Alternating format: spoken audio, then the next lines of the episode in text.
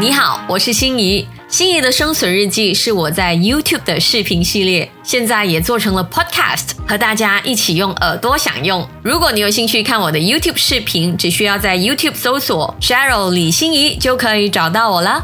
心仪的生存日记，嘘。耳朵版，大家好，我是心怡，马上来送上开春第一集说书，恭喜发财！反正到二月前，好像讲恭喜发财都是对的。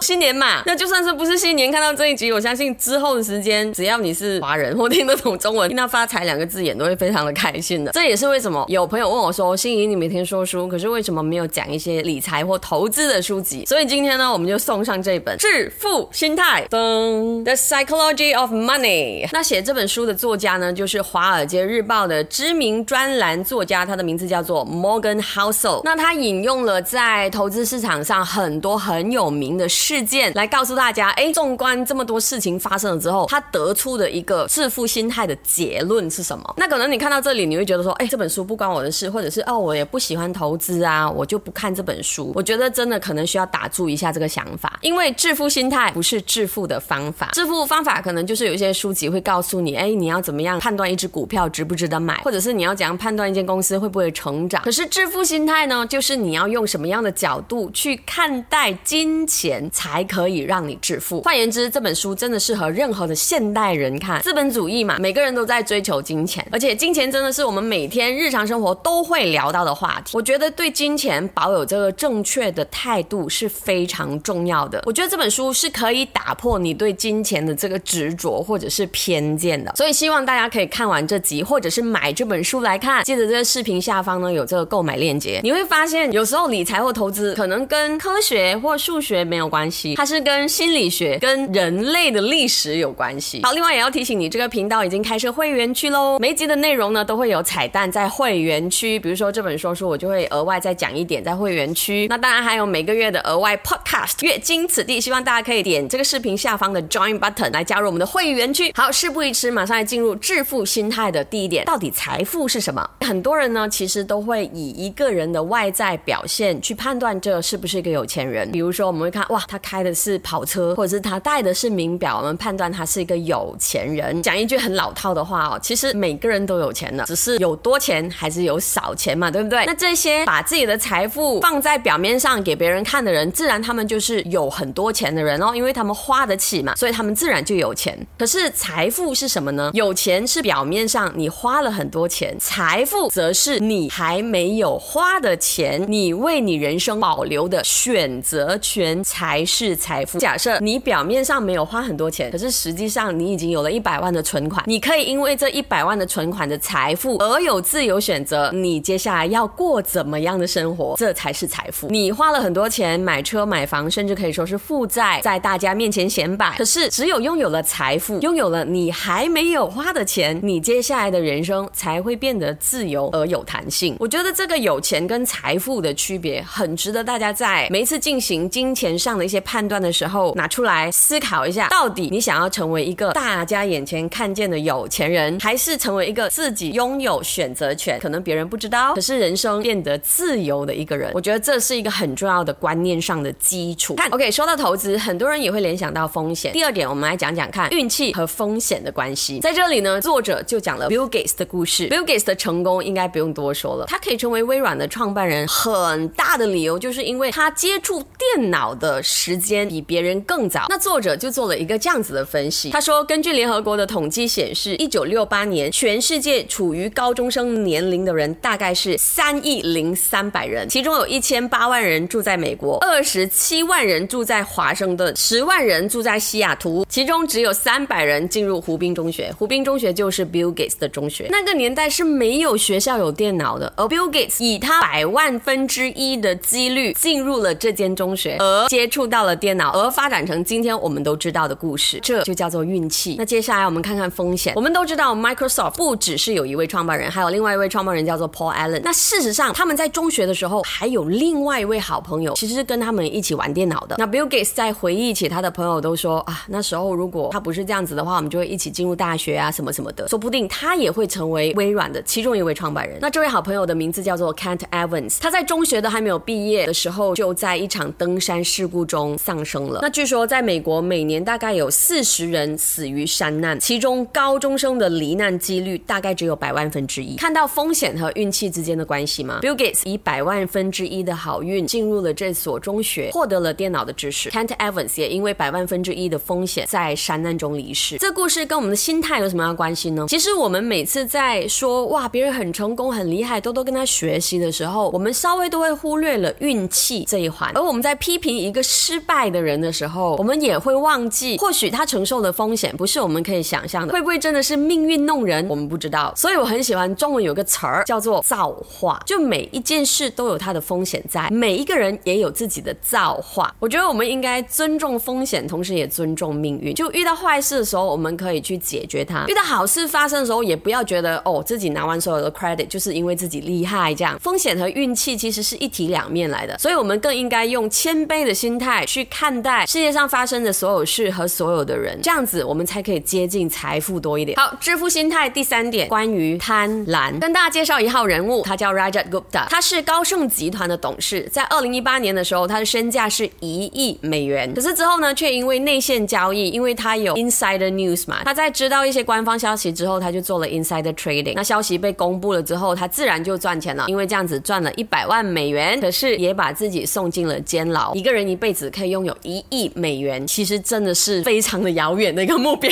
可是为什么 Raja Gupta 要亲手毁了他呢？原因很简单，因为他不懂得满足，因为贪婪。请大家记得以下这句话：最困难的理财技巧是在于你在实现了目标之后，如何停止追逐。资本主义的世界，除了是产生了很多的财富，也产生了很多的嫉妒和比较的心态。当你的野心的增长的速度快过你感知满足的能力的速度的时候，你就会欲求不满，就会失去理智，去追求一些也许你根本不需要的东西，然后赔上所有。我真的觉得，不说理财啊，学会满足真的是我们现代人很重要的一项功课。好，来到致富心态第四点，复利的真相是什么？那复利是什么？复利就是一个滚雪球的效应。可能跟不太投资的朋友讲一下，就如果你有本金，这个本金赚取了利息，你把利息再投进去这个本金里面，然后这个本金又生出了新的利息，这样子呢，就会像雪球一样越滚越大。而这就是我们说的复利。说到复利，不得不提世界上最成功的投资人 Warren Buffett。大家都说哇，他很厉害，他有八百多亿的资产。可是根据资料，他这个八百多亿的资产，假设他有八百四十五亿，在这个截稿前有八百十多亿是他在六十多岁的时候才获得的。他在十岁就开始投资哦。他的成功除了是因为他会投资之外，也是因为他坚持了七十多年的投资历程。复利的情况就是增长线并不是直线，是一个在后端急速上升的这样子的一个情况。意思就是，如果 Warren Buffett 他是在三十岁才开始投资，然后六十岁就退休的话，他不会成为今时今日这么成功的投资人。他的雪球在同样的雪道，因为滚了最久，所以他才最成功。因为很多人在研究他的投资理念的时候，很想要学习他嘛，然后就产生了很多投资策略什么的。那作者就讲了一个有趣的说法，他说我们每天在探讨经济周期啊，或者是交易策略。也许最有威力的一本投资书籍就是闭上你的嘴巴，等就对了，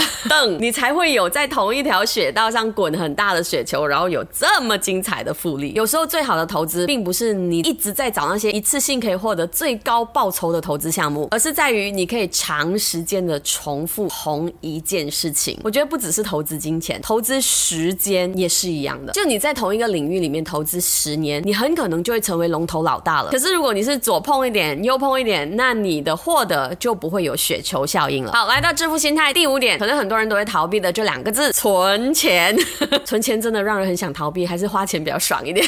OK，我们来讲两个投资人的情况。投资人 A 他的年回报率是百分之八，投资人 B 他的年回报率是百分之十。那你一定觉得哇，B 一定是过得比 A 快乐。可是如果我告诉你，投资人 A A 只需要花投资人 B 一半的钱就可以感受到满足，感受到快乐，他把这一半没有花的钱存起来投资，那你觉得到底是 A 还是 B 赚的钱比较多，谁比较自由呢？可能你会觉得 A 是存不少钱，没错。可是他跟 B 之间还是有两个 percent 的年回报率的分别啊，还是会因为这个差别而感到快乐啊。可是你想想哦，这两个 percent 不是从天而降的，他必须要花上很多的时间去钻研，才可以把这个年回报率提升到两个 percent 这么多。作者提出，有一些投资人为了要让自己的的这个报酬率提高百分之零点一，每个礼拜要花上八十个小时做研究。可是同时，他们也为了提高生活水准，花多了百分之二到百分之三的钱。那你想想，提高零点一要花八十个小时，每个礼拜哦，那他要用多大的力气才可以追回这他多花的两到三个 percent 的钱呢？所以是存钱比较轻松，还是为了花钱而去花更多的时间赚钱而轻松呢？说真的，看到这部分，我真的是觉得我宁愿存钱，